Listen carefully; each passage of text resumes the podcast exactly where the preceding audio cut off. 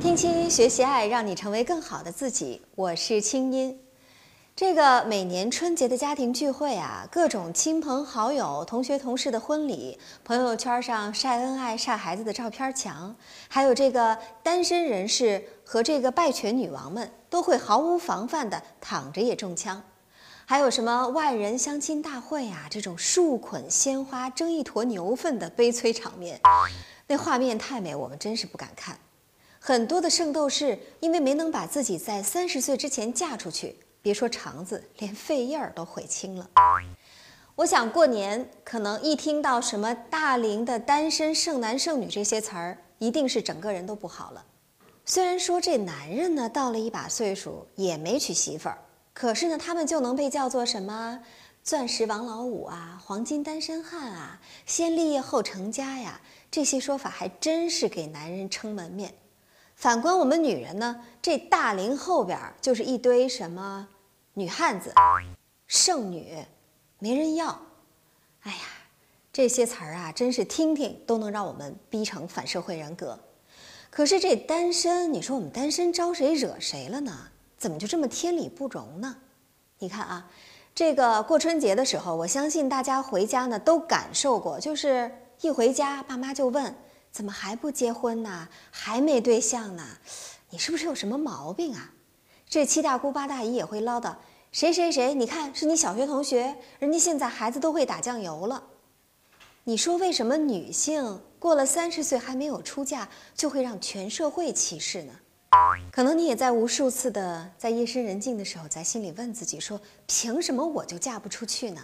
其实啊，有一句话特别有道理，叫想嫁的都嫁出去了。可能你并不是真的想结婚。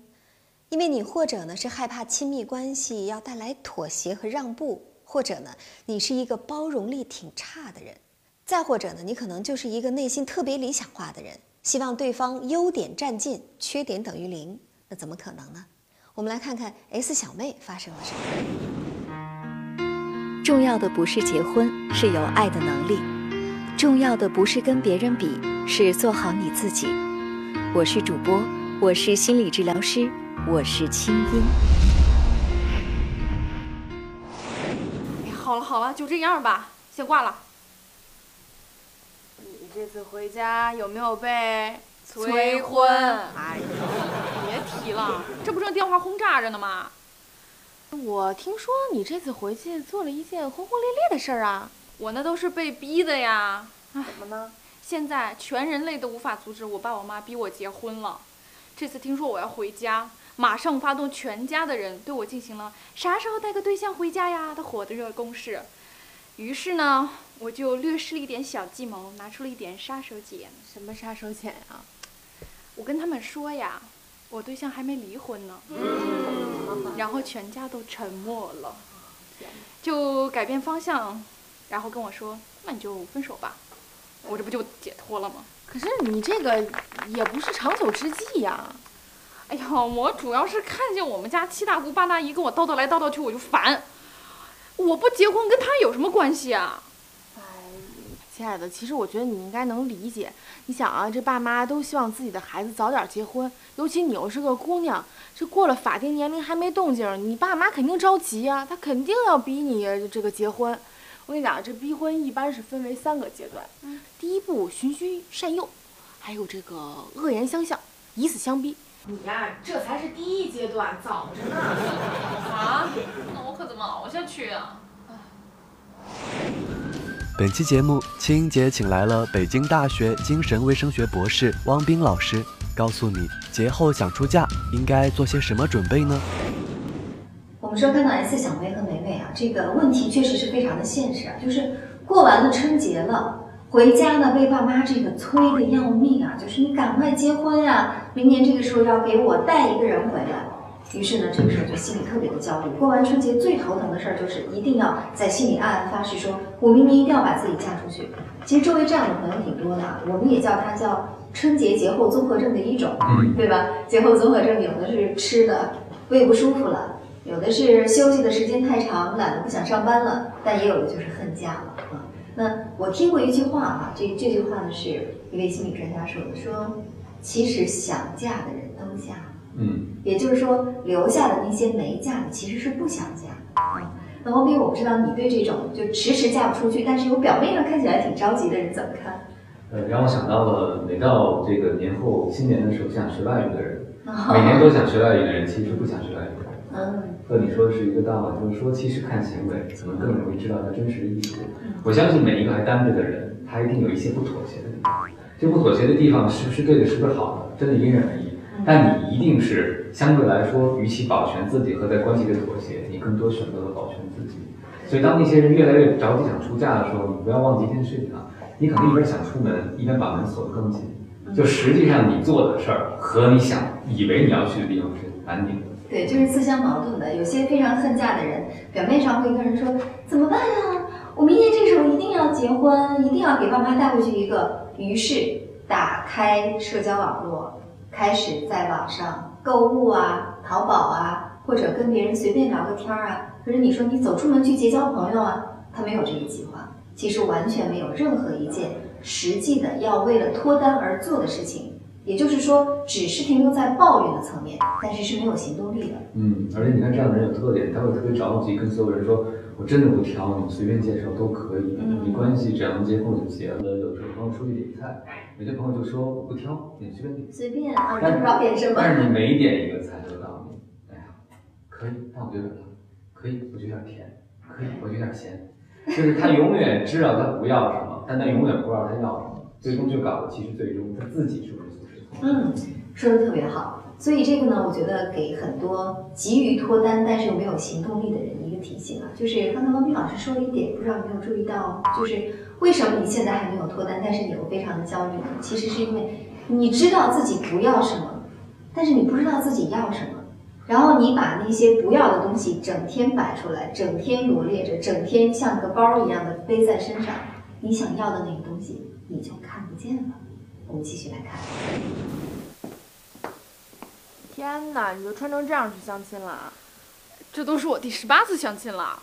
那你这次相亲相的怎么样啊？满不满意啊？我和他聊了聊，我觉得他怎么不太满意？呃很善良，善良？长得很善良。我明白了，你这是挑剔的公主病又犯了。你是嫌人家颜值不够高吧？啊，等会儿啊，我接个电话。喂？啊，对对对对对。什么？哦，行，我知哦，我知道了，我知道了。行，好，好，好，那那个咱们下次再见面啊。好嘞，啊，谢谢。你刚才都做了什么呀？什么什么呀？就你那个媒人娜娜给我打电话了，说人家那个那男的根本就特别生气，说你什么什么跟他吃饭的时候怎么着了，说你俩不合适的。我跟他就吃了个饭而已啊。那怎么回事啊？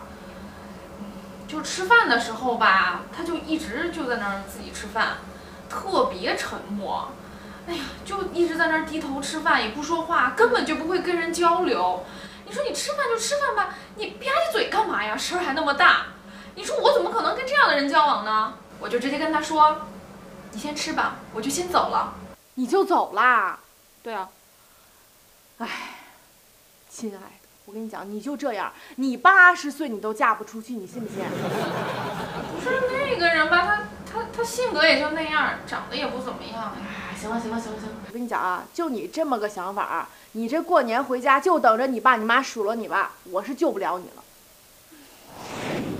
那我们看到 S 小妹跟美美之间呢，还是通过对话，希望来努力的做出一些改变哈。那新年到了，那如果说我们期待在二零一六年的时候，我们真的能够有扎扎实实的桃花运哈，而不是烂桃花，我们需要做一些什么呢？王斌，你看你会怎么建议现在的这些呃年轻的小伙伴？比如说我们拿手机摇一摇，嗯，嗯，这好像不行吧？或者说我们上陌陌，或者说我们去开 Uber 专车，这是这个结交异性的方式吗？在我看来，这些方式都有点风险。嗯这更稳妥的方式就是从真实的生活开始。嗯，首先，你看我们节目的很多朋友都喜欢买包吧？对，啊，买包的时候，你发现一件事儿啊，这个包你很想要，你会做一件什么事儿？攒钱。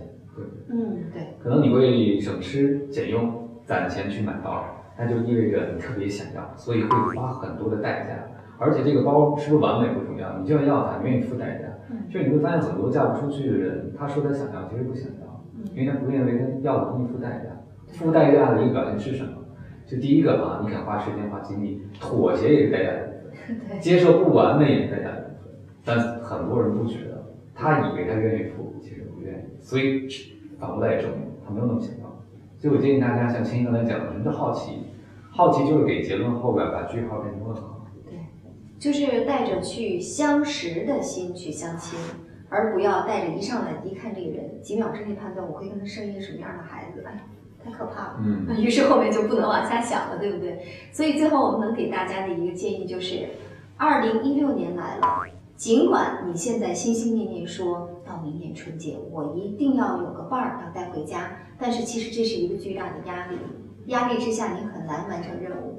所以新年开始，先从先交到几个不错的异性朋友。我常常想，一个女孩认真努力，不哗众取宠，不走捷径，这个社会是不是给她机会让她赢呢？我相信她可以。坚持美好是一种特立独行。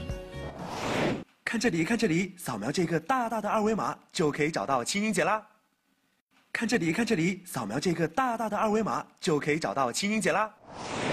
青音姐帮帮忙，有心事告诉我。青音姐，我明天就要去相亲了，可是除了知道她家里条件挺好，别的我什么都不知道。我也不是什么优秀的女孩，身材有点胖，长得也不出众，害怕被拒绝，觉得很丢脸，我该怎么办？嗯，你好小心。你看啊，你说她家庭条件好，于是你就担心自己害怕被拒绝。你怎么知道他家庭条件好，你就不会拒绝他呢？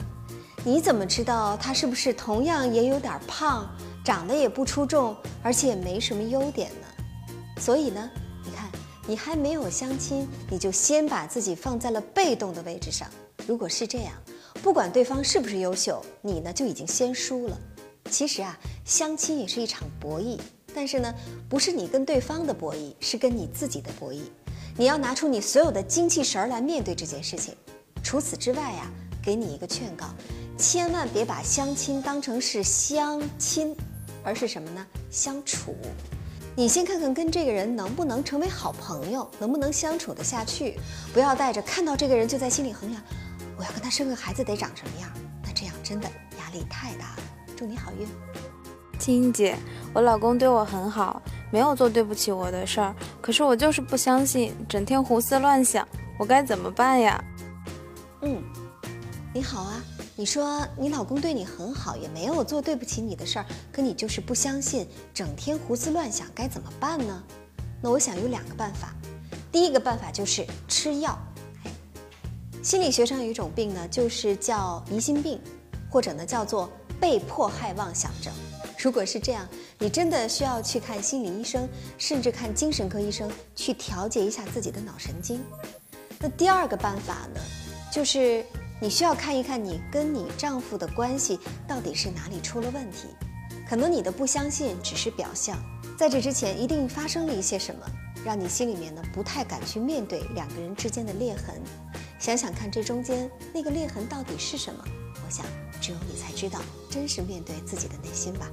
好了，我们今天的节目就是这样。欢迎添加我的公众微信“清音”，到公众号右下角的音符社区或者百度贴吧参与话题讨论。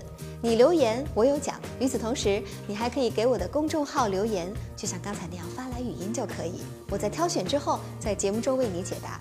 我是清音，祝你好心情。我们下次聊。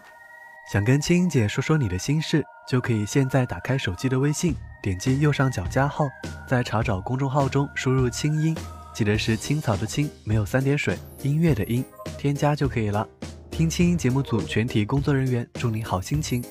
本节目音频已在蜻蜓 FM、荔枝 FM、懒人听书和网易云音乐同步播出，搜索微信公众号“清音”即可收听青音姐送出的晚安心灵语音。